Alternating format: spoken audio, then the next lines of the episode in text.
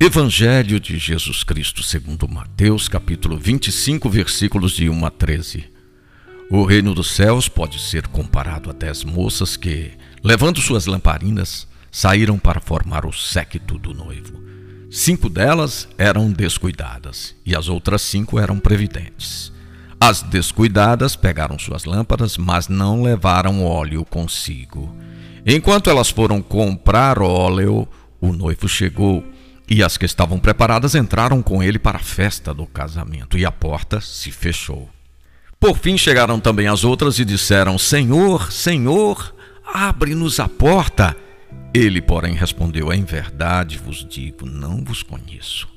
Portanto, vigiai, vós não sabeis o dia nem a hora. O reino de Deus é festa. Jesus o compara a uma festa de casamento. As dez jovens tinham suas lâmpadas acesas, mas a cinco delas faltou óleo. A lâmpada significa a fé e o óleo as boas obras. Como nas demais parábolas do reino, aceitar o convite supõe algumas condições.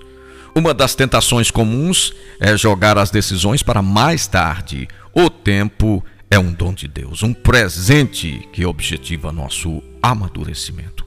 O passado e o futuro são dimensões fora do nosso alcance. O passado é definitivo, o futuro, uma hipótese. Nosso é o tempo presente.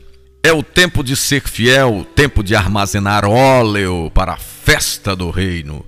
Não sabemos quando chegará o noivo. O importante é estar preparado para participar da festa. Proposta do dia: viver intensamente cada dia e preparar o dia do Senhor.